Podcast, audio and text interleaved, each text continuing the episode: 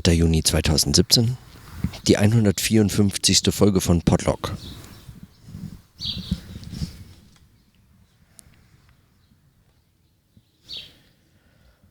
Noch äh, lässt das Wetter zu, dass ich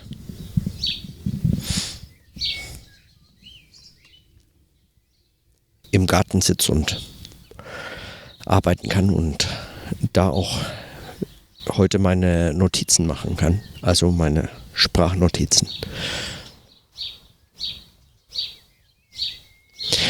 Und mit Sprache bin ich auch schon bei dem Thema beziehungsweise der Frage, die mich heute beschäftigt hat, die mich schon oft auch im Podlog beschäftigt hat und die mich äh, noch in den nächsten Wochen sicherlich intensiver beschäftigen wird, nämlich die Frage nach Sprache, Versprachlichung, Entsprachlichung und äh, dem Verhältnis von Sprache und Gegenstand, Sprache als Darstellung von Sachverhalten, Frage des Zusammenhangs von Sprache, Reflexion und Gegenstand. Dem Denken in der Sprache, dem sprachlichen, sprachgebundenen oder in Sprache sich zur Darstellung bringenden, sich ausdrückendem Denken und all den Fragen, die sich so damit verbinden. Unter anderem auch die Frage nach der Funktion der Sprache für das Denken selbst. Also den Überlegungen, inwiefern Sprache nur Ausdrucksmedium ist, wie es bei vielen, bei vielen Philosophen, bei vielen Denkern verwendet wird, so halbherzig kritisiert, als eben etwas, was man letztlich irgendwie nicht vermeiden kann zu verwenden, aber nicht immer systematisch bedacht. Gerade bei Luhmann beispielsweise auch für seine Kommunikationstheorie überraschend unterkomplex behandelt. Aber es ist jetzt nur ein, ein Fall, der, ja, der mir einfach vertraut ist als ein, ja, hat gerade eigentlich gar keine Bedeutung. Also ich denke, ich arbeite daran gerade gar nicht zumindest. Mich interessieren andere Fragen im Bezug auf Sprache und sprachliches, sprachgebundenes Denken, sprechendes Denken, die Frage von Sprache und Schrift.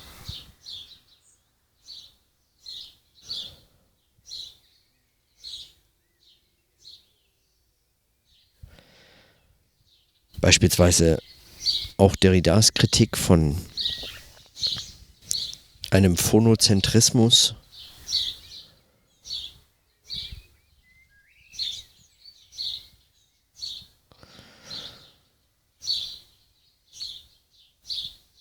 Und eigentlich, und, und diese Idee der Umdrehung, die Schrift war vor der Sprache.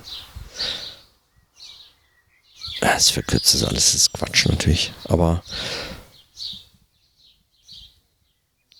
so diese Fragen und dann auch mehr und mehr eigentlich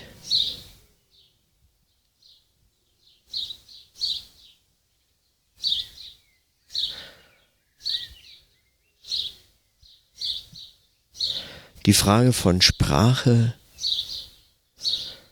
auch im Hinblick zum Beispiel auf Code und Kodifizierung. Mein Verdacht ist, dass es ganz wenige Theorien und Ansätze gibt, die versuchen, beides zu verbinden. Das ist eigentlich, also mehr als ein Verdacht, weil irgendwie, das ist mehr das, was man beobachtet oder was ich beobachte. Dass es wenige Ansätze gibt, die das genauer verbinden. Man tendiert zu der einen oder zur anderen Seite. Es hat äh, vermutlich Gründe, auch theorieimmanente Gründe, weil Sprache und Kommunikation beispielsweise, also in einem sehr weiten Sinne gefasst jetzt Kommunikation, Sprache und Kommunikation eine Art von Verdopplung sind. Äh, also sie beobachten zweimal dasselbe aus unterschiedlichen Perspektiven möglicherweise. Ah, viel zu einfach. Das ist natürlich Quatsch.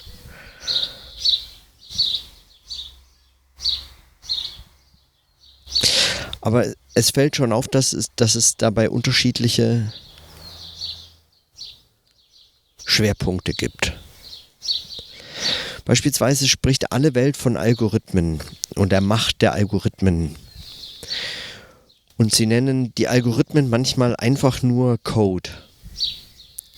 Und was damit gemeint ist, ist eigentlich eine Art Sprach, also eine Art Versprachlichung, aber sofort auf eine Operation, auf, einen, auf eine Rechnung abgestellt. Also sofort auf den Prozess. Die Sprache selbst ist fast immer egal, wenn man von der Macht der Algorithmen spricht. Denn die Algorithmen müssen etwas tun. Sie sind gar kein System von Zeichen, sondern sie müssen etwas tun. Sie sind eigentlich nur in ihrem Prozess.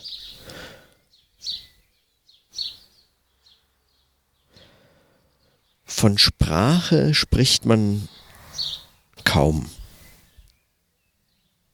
in diesem Zusammenhang.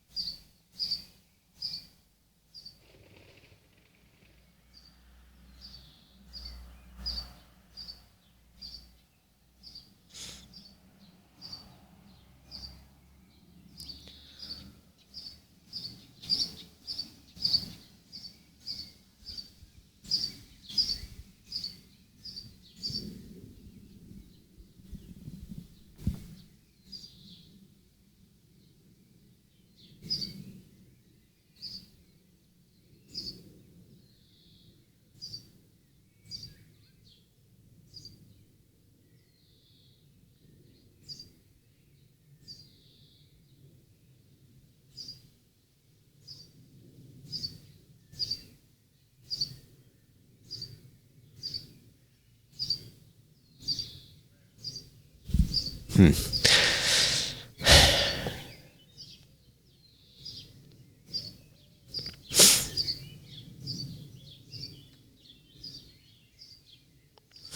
Und auch wenn ich in meinem Podlog schon drüber nachgedacht habe und viel darüber gesprochen habe, was dieses sprechende Denken betrifft, was, was es ausmacht, was es, was es ist, sein kann, was es tut, was man darin tut, damit macht.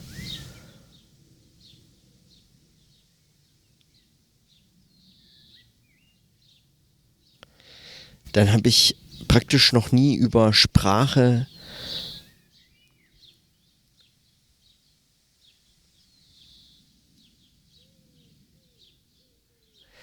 ja, oder oder habe ich, also ich habe über Sprache zum Beispiel an der Stelle, in dem ich über,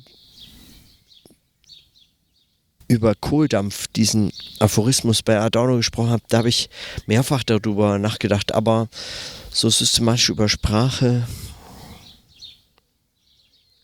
und ist es voneinander zu trennen? Wenn ich meine Überlegung im Kontext meiner Dissertation vorgestellt habe, speziell wenn ich die Systemtheoretikern vorgestellt habe, dann war einer der zentralen Einwände immer mal wieder, naja, eigentlich unterschiedlich stark gemacht, aber immer mal wieder. Oder Einwände war es gar nicht. Das war so mehr die Frage, wie spielt eigentlich der Operationstypus Kommunikation da eine Rolle? Wie spielt er da rein? Und es gibt unterschiedliche Arten, damit umzugehen.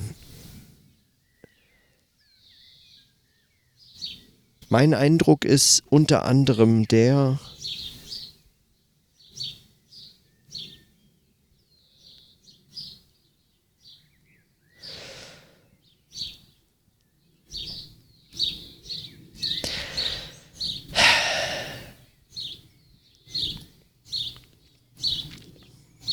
dass wenn man über Sprache spricht und Kommunikation auslässt, dass man aus Sicht eines Kommunikationstheoretikers oder einer Systemtheoretikerin das Wesentliche unbeachtet lässt.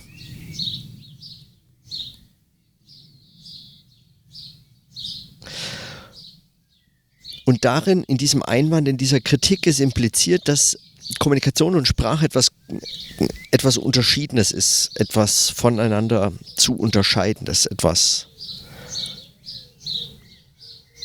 anderes. Eigentlich letztlich mit der Beobachtung des einen über das, über das andere nicht viel gesagt werden kann. Wohingegen, wenn man Sprache beobachtet und äh, also Sprache über Sprache spricht und Kommunikation unbeobachtet lässt, unerwähnt lässt, mag das gar keine Missachtung der Kommunikation sein, sondern eigentlich die Beobachtung dessen, was, was eben andere Kommunikation nennen. Nur unter anderen Gesichtspunkten. Nicht einfach unter anderen Gesichtspunkten. Ah, ist falsch.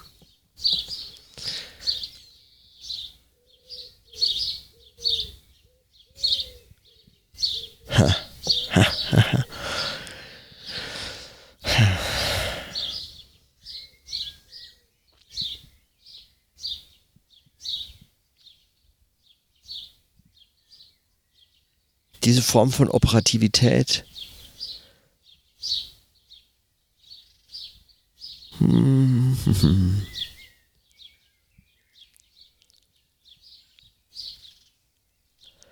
Es drückt sich anders aus, drückt sich, ach, ach scheiße, es scheitert alles einfach. Hm.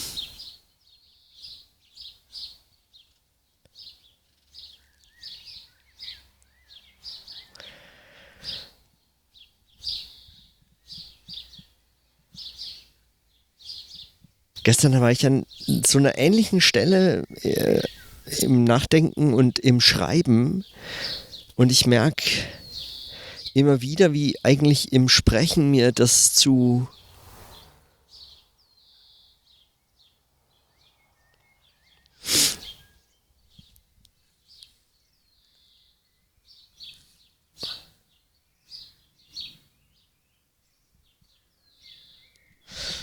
das Sprechen, im Sprechen scheitert, scheitert der Gedanke viel schneller. Und das ist manchmal für manche Gedanken sehr wichtig, für manche ist es vernichtend. Manche sind so zerbrechlich und so,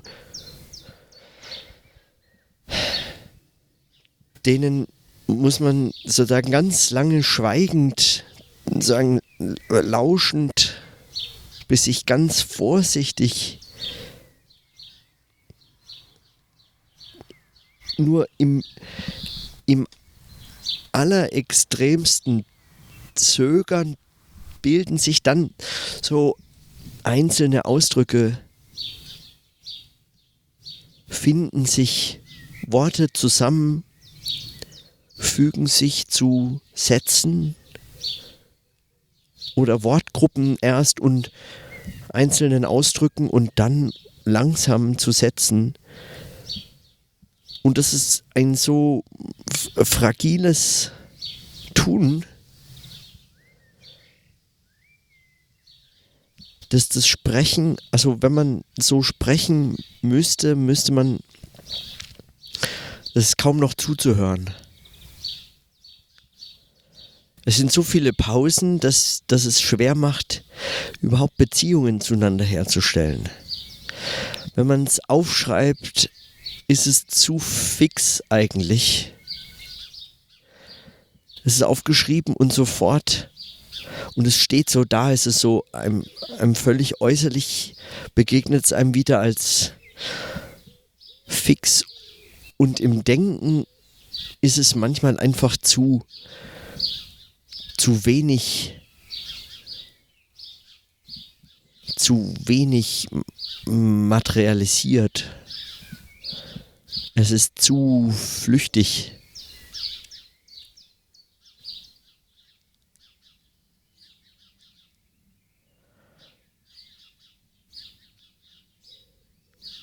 An solchen, an, solch, also an solchen Problemen, an solchen Denkproblemen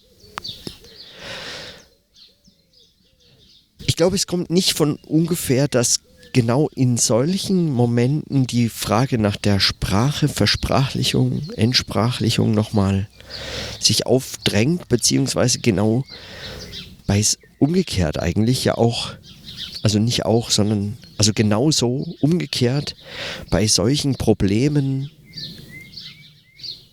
bei solchen Fragen zur Sprache solche Probleme auftreten. Also sowohl als auch.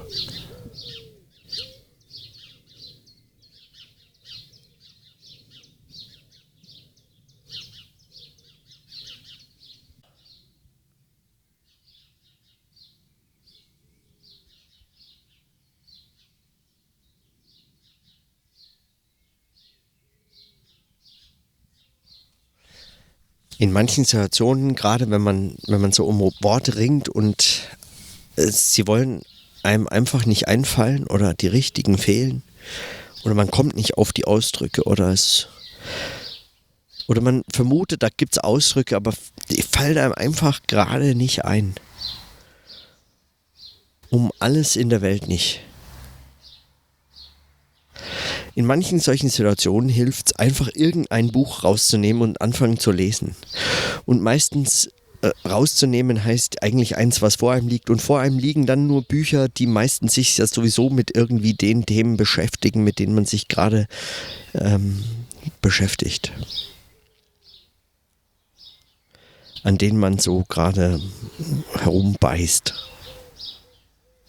Und dann schlägt man irgendeins auf und dann manchmal geschieht es, dass einem dann gerade da, man fragt sich eigentlich, wie es kam, genau dieses Wort entgegenspringt, nachdem man gesucht hat oder die Ausdrücke oder die fünf Sätze, die einem über diesen, diesen, diese Unmöglichkeit, diese, diesen Abgrund im Denken eigentlich hinüberhelfen.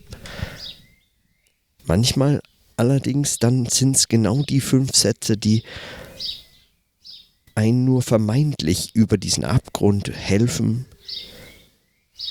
bis sie unverweigert, äh, unver, wie sie, was sie unvermittelt, eigentlich ein Quatschausdruck.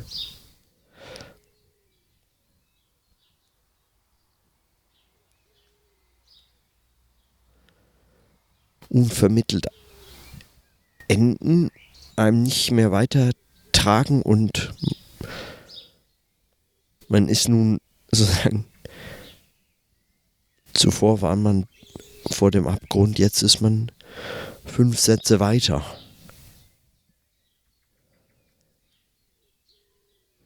Und manchmal helfen einem diese Sätze über eine Sprachlosigkeit,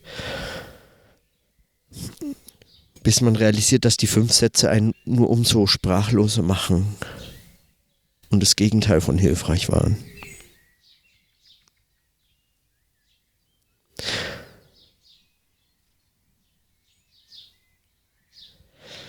Das Sprechen und Denken, also das Denken, Sprechen, Schreiben, Lesen, Zuhören, Schweigen.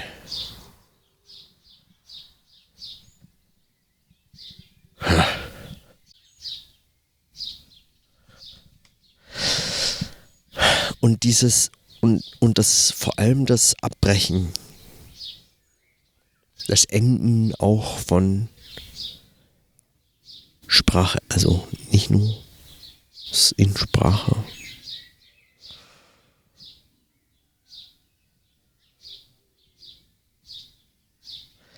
Dieses, ähm, ja, brüchige. Und dann diese ganzen Metaphern, die sich da so, die sich da so gerade wenn es um Sprache geht, wenn es um die Probleme von Darstellung geht, immer wieder diese Metaphern. Weil sie eben so ein ganz eigenes Verhältnis zu, zu Darstellung haben. Sie sind ein, ein, ein Verhältnis zur Darstellung. Kann man das sagen? Macht das überhaupt Sinn? Ja, doch, das macht Sinn. Hm, oder?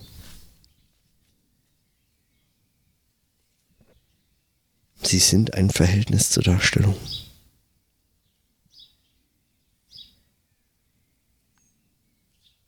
Ich weiß nicht, ob das geht.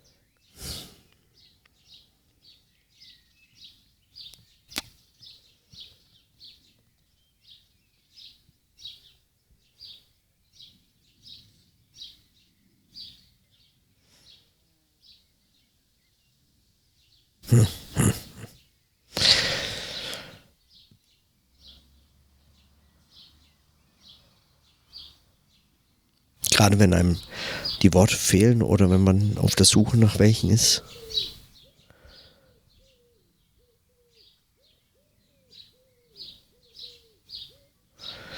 Finde ich es zumindest extrem beruhigend und zugleich den eigentlich diese Unruhe, diese, den, das, das Geräusch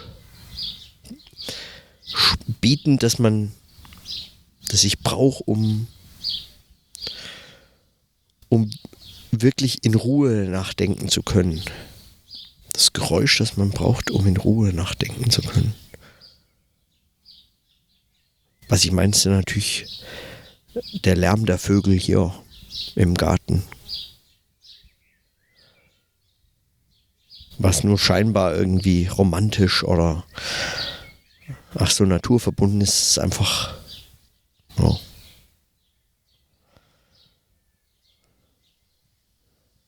Ich mag es einfach. Muss ich da eigentlich mehr begründen? Glaube ich nicht. Muss ich mich da überhaupt rechtfertigen für? Ich tue es ja anscheinend. Hm.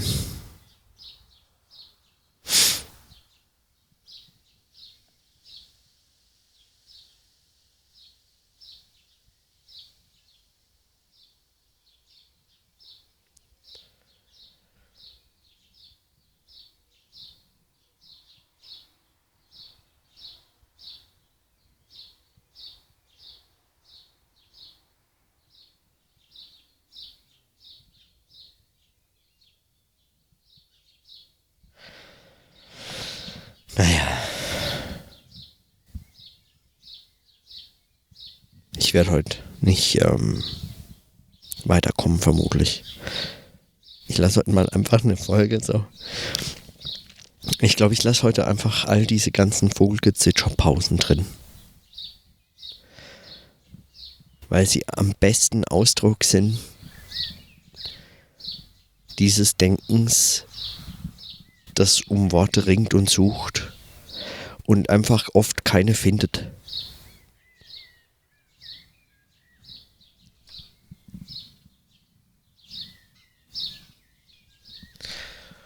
Und deswegen, ja, lasse ich das, glaube ich, einfach mal. Gerade weil es eigentlich mehr Pausen sind als sonst. Also auch bei der Aufnahme. Manchmal korrigiere ich ja ganz lange Pausen, wenn ich abbreche. Dann schneide ich die raus, weil es manchmal auch zum Hören, also nicht mehr viel dem Ganzen noch gibt. Man, also Pausen lasse ich schon drin, aber jetzt nicht überlang. Heute lasse ich das mal drin, weil ich glaube, es ist eigentlich Teil des Themas, beziehungsweise Teil, Teil dieses Denken selber, Teil des Prozesses, um den, das, um den es da geht, auch Prozess. Hm.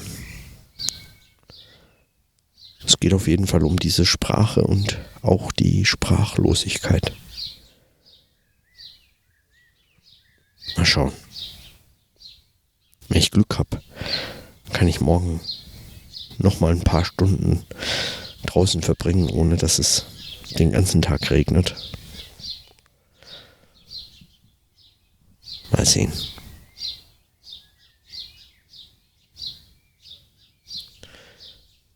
Für heute schließe ich mal die Notizen. In diesem Sinne, dann bis morgen.